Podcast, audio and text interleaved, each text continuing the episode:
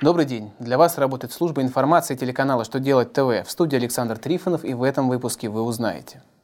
Как представить декларацию по транспортному налогу при закрытии обособленного подразделения?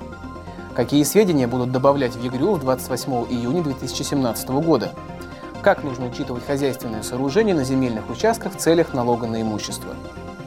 Итак, о самом главном по порядку – Федеральная налоговая служба разъяснила, если организация в течение года прекращает деятельность через свое обособленное подразделение, то представить декларацию по транспортному налогу и уплатить этот налог нужно по месту нахождения обособленного подразделения до его закрытия.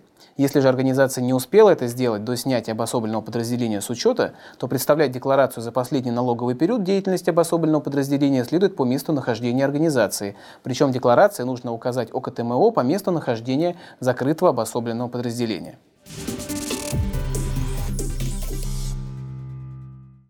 Федеральная налоговая служба напомнила, что 28 июня вступит в силу закон, по нормам которого в ЕГРЮЛ будут заноситься сведения о начале производства по делу о банкротстве в отношении компании. Основанием для внесения таких данных в реестр станет определение арбитражного суда о принятии заявления о признании должника банкротом или информация от оператора Единого федерального реестра сведений о банкротстве.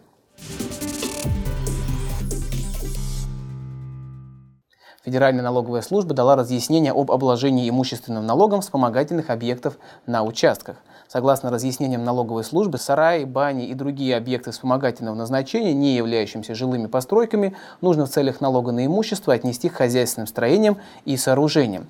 Для автоматизации формирования налоговых обязательств нужно поставить эти объекты на учет. При этом зарегистрировать их можно как с указанием каждого конкретного наименования, так и просто указав наличие хозяйственного строения.